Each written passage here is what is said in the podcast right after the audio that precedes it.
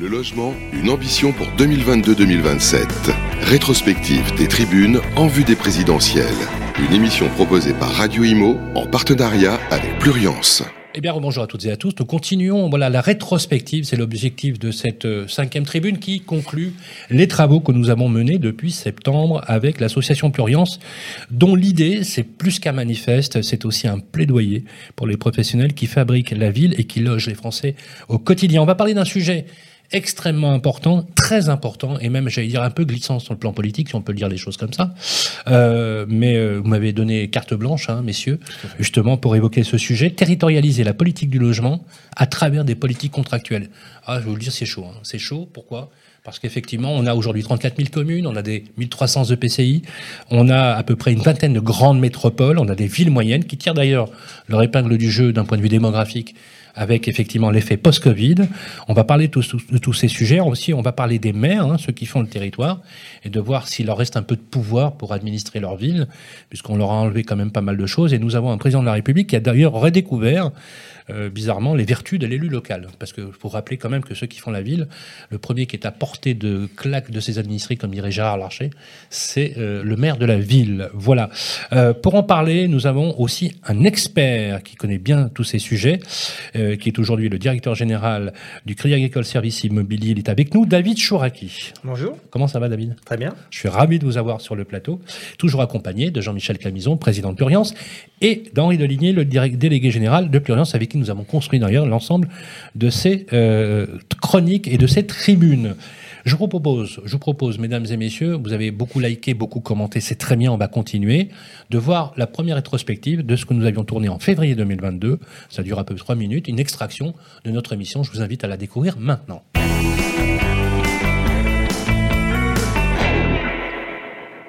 C'est notre quatrième euh, tribune, quatrième tribune, sur une thématique qui est beaucoup plus politique, on va dire, territorialiser la politique du logement au travers de politiques contractuelles. Si on devait faire aujourd'hui un état des lieux, aujourd'hui de la politique du logement en France, qu'est-ce que nous dirions face à une puissance publique qui parfois nous rend un peu schizophrène Je crois que l'avenir du logement passe par la territorialisation. Euh, on, le voit bien, les, besoins ne sont pas les mêmes euh, à Paris, en province, euh, dans les villes moyennes ou des, grosses agglomérations. Et une, connaissance approfondie des besoins locaux ne peut être que le, terreau d'une bonne politique du logement. Il faut redonner du pouvoir de décision en local. Et pour ce faire, il faut avoir les outils qui permettent de connaître son marché. Aujourd'hui, ce qu'on voit, c'est que on ne connaît pas bien euh, la structure du parc locatif dans, les régions. Euh, les, outils à notre disposition ne sont pas très nombreux. Il faut arrêter d'opposer social et privé. Aujourd'hui, euh, sur l'ensemble du parc locatif, 14 millions de logements, 13 millions de logements à peu près, vous avez 7 millions dans le privé et vous avez 6 millions dans le public. Or, il s'avère que 70% de la population française est éligible au, parc social. Donc ça veut dire que globalement, aujourd'hui, le rôle du parc privé euh, c'est un parc, c'est un, c'est un besoin, enfin, c'est un, ça rend un service social et sociétal. Produire plus, ça ne veut pas dire que du social ou que du privé. c'est là où l'approche doit être globale. Le logement qui soit social ou privé, enfin, ça reste logement, je veux dire. Euh. c'est loger avant tout. Le, maître mot, c'est bien ah, ça. Hein. C'est, loger dans des conditions décentes et dignes. Euh, et dignes, c'est, une évidence. Le logement indigne est à, est à bannir. Pour moi, au plus on construit, au moins on a besoin de logement social. Et l'idéal, ça serait qu'il n'y ait plus besoin de logement social. D'ailleurs, c'est pas tellement le logement lui-même qui est social, c'est l'habitant. Hein, donc, euh, où, quel que soit en fait le propriétaire. Donc, est-ce qu'il y a des propriétaires publics Et à ce moment-là, on est dans la sphère de ce qu'on appelle traditionnellement le logement social. Ou est-ce qu'il s'agit de, de propriétaires privés Et à ce moment-là, ils peuvent très bien avoir euh, des, des, gens qui soient éligibles au logement social. Aujourd'hui, construire dans sa collectivité, c'est une source de problèmes majeurs. C'est-à-dire qu'on va se retrouver avec des habitants qui y sont opposés, on va se retrouver avec des associations qui font des recours, et on se retrouve avec des difficultés euh, assez majeures sur euh, la production de logements. Tout le monde veut du logement, tout le monde est d'accord, mais jamais en face de chez soi. Il y a un mot, moi, qui me revient systématiquement dans, dans les politiques avec l'État, c'est la notion de confiance. Euh, pendant très longtemps, et je suis pas sûr que la confiance soit intégralement revenue, on n'a pas confiance dans les maires, on n'a pas confiance dans les structures effectivement qui émanent des collectivités territoriales et des mairies, c'est-à-dire les EPCI. On considère aujourd'hui qu'il faut les contrôler, qu'il faut les stigmatiser, on leur enlève les moyens. La DGF, c'est une caricature aujourd'hui. Euh, moi qui suis opération d'intérêt national, j'ai perdu 8 millions de dotation globale au moment où j'en avais le plus besoin, c'est-à-dire que je recevais l'ensemble des habitants et que j'ai besoin de financer des infrastructures. Donc c'est pas le tout de construire, il faut aussi accueillir les gens dans de bonnes conditions, d'avoir les écoles, d'avoir euh, les, euh, d'avoir les gymnases, d'avoir euh, les, les, salles associatives, et tout ça, ça ne suit pas. C'est sur, je dirais vraiment, le bilan de la collectivité. Donc s'il n'y a pas de confiance, il ne pourra pas y avoir de politique territoriale on le sent bien et on peut le, on, peut le, on peut le voir, je dirais, dans des expériences que, que, que, les maires ont menées. Et il faut aller, comme vous le disiez, à juste titre, aller jusqu'au plus bas niveau de, de diagnostic pour savoir effectivement quelle est la nature réelle des besoins que les collectivités peuvent avoir et que les administrés. Merci, merci. Euh, vous avez écouté Yann Dubosc, le président d'EPAMARD, que, que je, le rappelle. EPAMARD, c'est le premier aménageur public français, hein, faut, le savoir, et maire de Bussy-Saint-Georges, euh, sous l'étiquette des Républicains. Il y avait aussi Damien Banoverchel, qui est le président de l'AORIF, qui est donc l'association des bailleurs sociaux d'Île-de-France, qui représente aujourd'hui un cinquième du volume total euh, des, des, bailleurs sociaux français, euh, euh, ainsi que, alors, il n'était pas apparu effectivement à l'antenne, Jean-Philippe Dugouin-Clément, qui était le maire de Menzi qui est le maire de Mency, et vice-président de la région Île-de-France, et le monsieur logement de Valérie Pécresse sur sa programmation, euh, et quelqu'un qui nous a aussi beaucoup impressionné par son caractère offensif. David Chouraki, vous avez entendu un maire moi, j'ai beaucoup aimé sa façon en disant c'est pas le tout, c'est pas le tout de dire on va construire. C'est il n'y a pas de route. Il faut faire les mobilités. Il faut avoir le, il faut avoir la, des infrastructures. Et en fait, euh, c'est la méthode Puma, c'est-à-dire euh, on est pour mais ailleurs. C'est-à-dire que les administrés disent OK, on peut construire, mais pas de grue en face de chez moi. C'est schizophrénant quand on y réfléchit. Votre avis On voit bien que le modèle, euh, finalement, il est à bout de souffle. Euh, on n'a pas assez de logements et on sent bien que la machine, elle n'est pas capable d'en produire. C'est-à-dire que les déterminants qui font que euh, on a une politique du logement aujourd'hui dysfonctionnelle, on n'arrive pas à enrayer ce, ce modèle-là. Alors Effectivement, ce qu'on pense, c'est que euh, on peut redonner de l'intelligence euh, euh, au territoire. Il y a de l'intelligence sur les territoires. Il faut respecter la singularité des, territoires. On y reviendra tout à l'heure, mais c'est vrai que la crise nous a montré qu'il y avait des dynamiques qui étaient en train d'évoluer. On a une logique aujourd'hui qui est très centralisée. Euh, et qui euh, finalement euh, se décline mal sur les différents territoires. Donc la politique du logement, on pense qu'elle peut être plus contractuelle. Aujourd'hui, on a une politique qui est souvent punitive, qui aboutit régulièrement à de l'encadrement des loyers, du gel des loyers. On a parlé dans la séquence sur la rénovation énergétique d'interdiction de louer. Et clairement, c'est décourageant pour un certain nombre de, de bailleurs et d'investisseurs. Euh, donc on imagine qu'effectivement, être capable de mieux prendre en compte la spécificité, la singularité des territoires, euh, euh mieux comprendre les besoins euh, et être capable d'intervenir de manière euh, plus focalisée, c'est un moyen euh, effectivement euh, de créer des dynamiques euh, supplémentaires. Alors, ça ne veut pas dire que l'État ne doit pas être garant d'un certain nombre de, transformations, garant des équilibres entre les contributeurs à la fiscalité locale, garant évidemment des objectifs et du volontarisme sur la construction. on a vu qu'il y avait un manque qui, était, qui patent et puis garant des agendas euh, et des standards en matière notamment de euh, transformation euh, énergétique. Alors c'est intéressant ce que vous dites parce que on avait euh, dans la rédaction de cette euh, tribune, on avait dit euh, et ça c'est le, les phrases que vous avez écrites, Henri, l'État doit être le garant de la réalisation de ses objectifs, d'un équilibre entre les contributeurs à la fiscalité locale, de manière à ne pas donner naissance à une fiscalité confiscatoire sur l'immobilier. C'est bien le sujet du jour. Euh, Parce que oui, comment ça, on résout l'équation Vous l'avez entendu, euh, Yann Dubosc, mais même Jean-Philippe Dugoin-Clément, et pas forcément des maires de droite, mais aussi des maires de gauche. Des dotations qui ont fondu, qui ont littéralement été saignées à blanc. Des, des, des municipalités saignées à blanc, à qui on enjoint d'ailleurs après, de façon coercitive, l'idée de construire. Bah, on, est, on, a évolué avec la décentralisation. Au départ, il y avait les trois, les trois impôts locaux, la taxe professionnelle sur les entreprises, la taxe euh, d'habitation et la taxe foncière. La taxe professionnelle a été regroupée au niveau des intercommunalités, donc ça ne concernait plus les maires. Mhm. la, taxe d'habitation a été supprimée, est en voie de disparition. Il reste plus que la taxe foncière. Donc le, maire risque d'être euh, incité, invité, pour répondre aux besoins euh, d'équipement de, de sa commune, de peser sur ce, cet impôt-là, d'autant qu'il s'agit d'un impôt qui pèse sur les propriétaires. Euh, et, et, on connaît euh, la, la, la, la, proximité qu'il peut y avoir euh, que parfois entre une, un, un, maire et plutôt les locataires plus que les, plus que les propriétaires. Donc ce qu'on peut demander, c'est qu'il y ait des garants euh, dans l'évolution des fiscalités. Euh, je m'explique.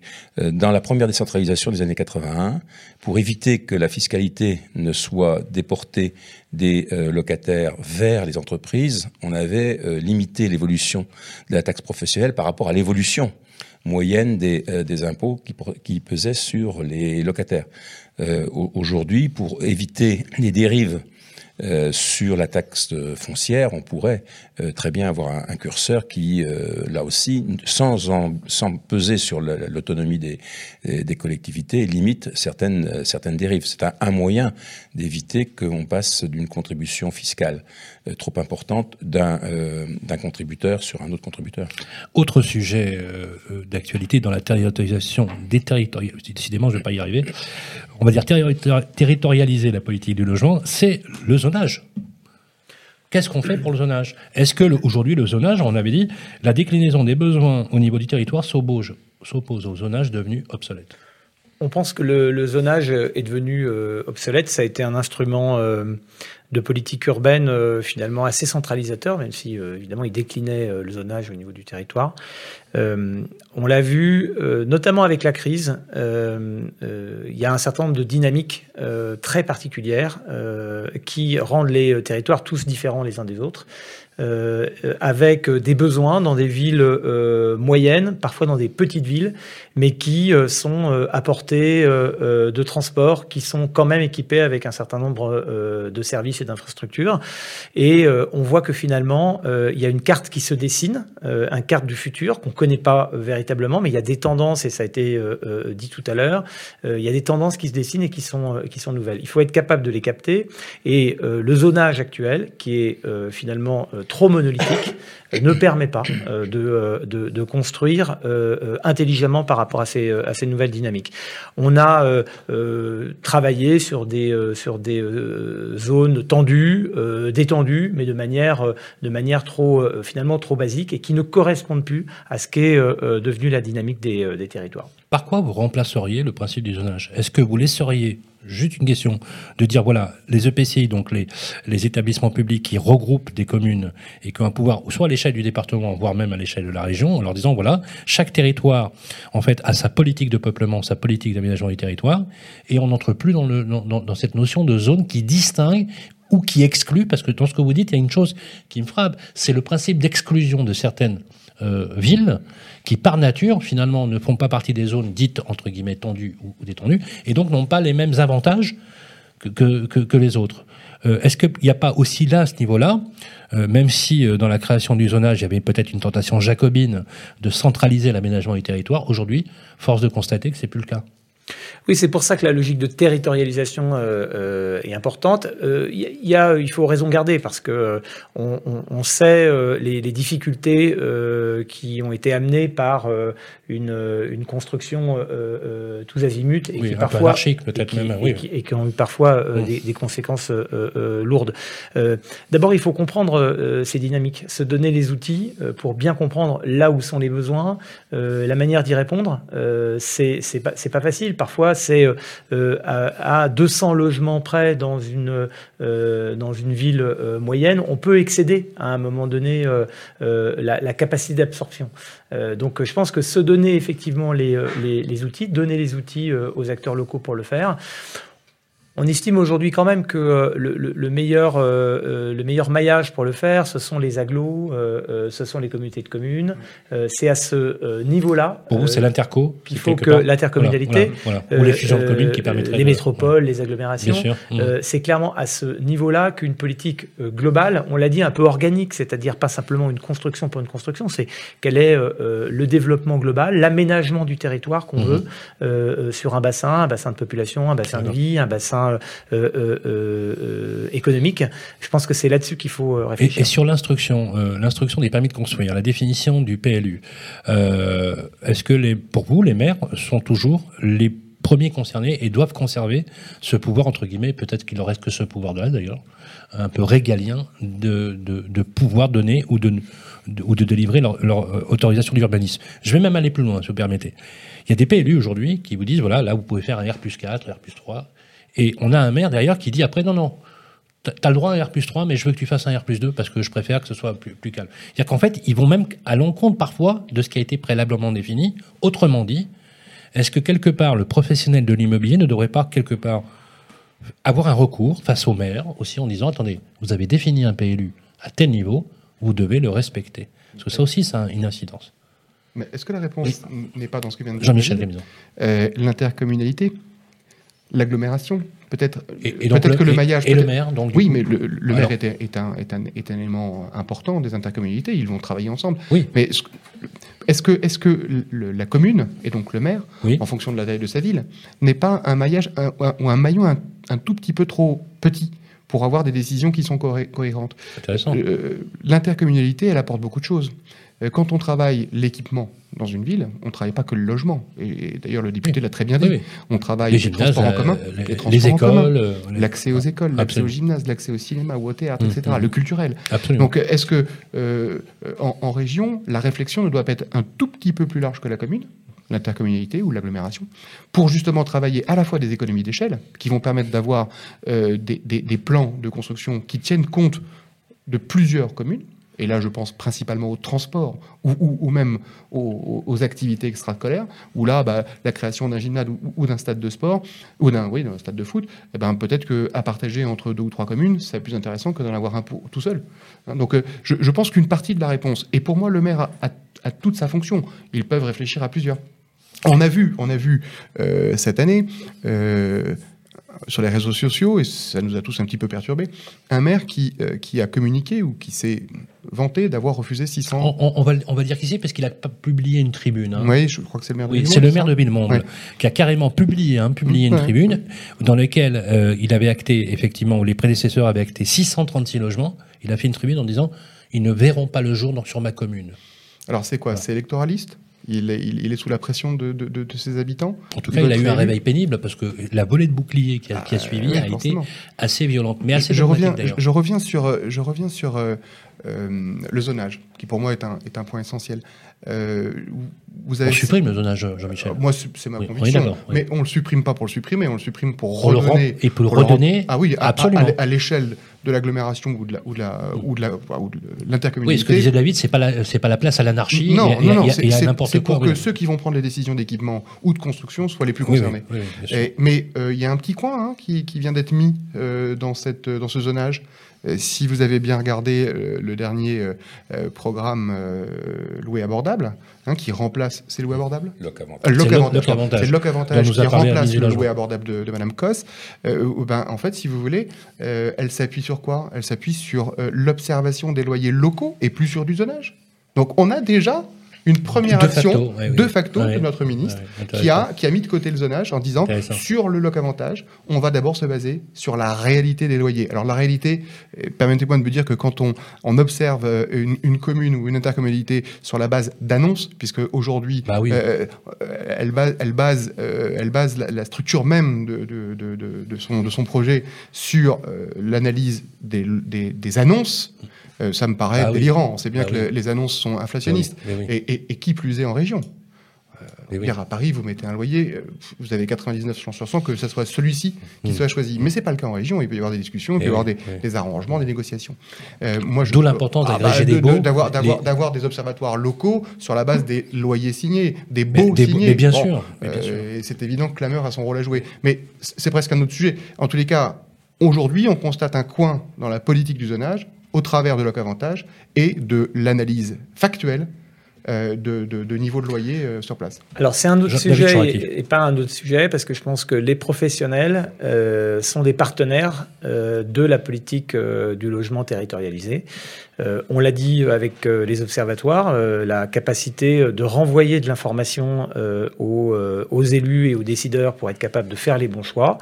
on est capable aujourd'hui de centraliser de l'information, de la restituer de manière extrêmement fiable. On a fait ces efforts-là justement pour pouvoir accompagner les, partenaires locaux.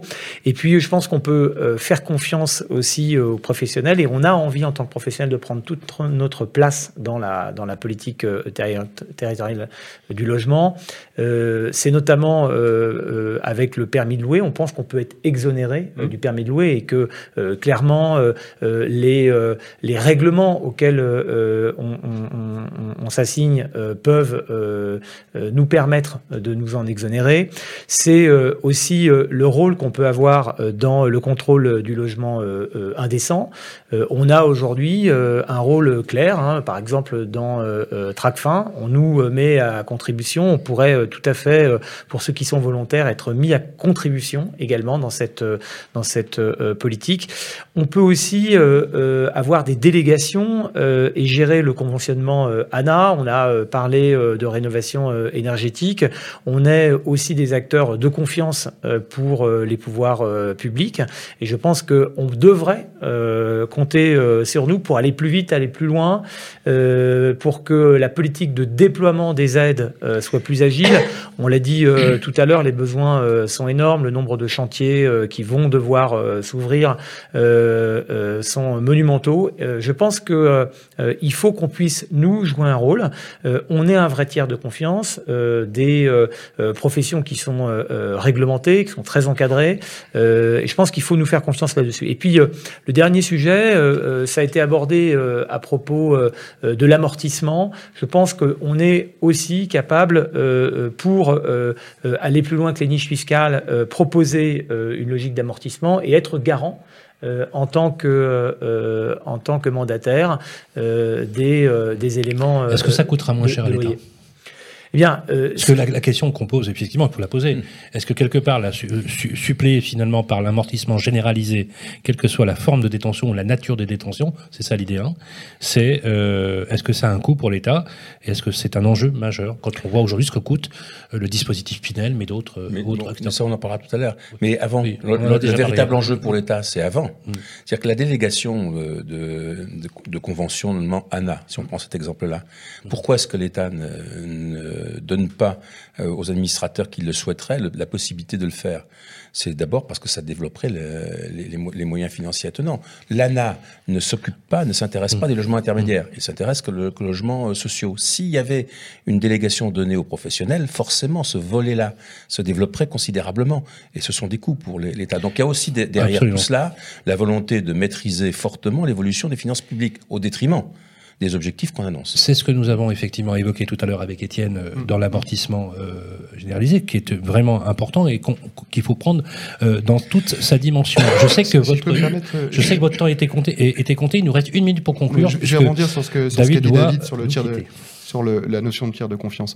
Euh, on est évidemment très demandeur hein, d'être tiers de confiance. Je pense que nous avons, euh, nous les professionnels de l'immobilier, euh, toutes les garanties à apporter pour être tiers de confiance. Nous sommes porteurs de cartes, nous sommes obligés de nous former, nous avons une garantie financière, donc nous avons tout un, attirail qui nous permettrait d'être tiers de confiance. Et il faut enfin, moi je regrette personnellement que dans, et je reviens à Loc Avantage, Loc Avantage, qui n'est que l'évolution du COS, euh, en fait, oui, nous, oui. mais nous met de côté. Oui, mais oui. Non, mais nous met de côté.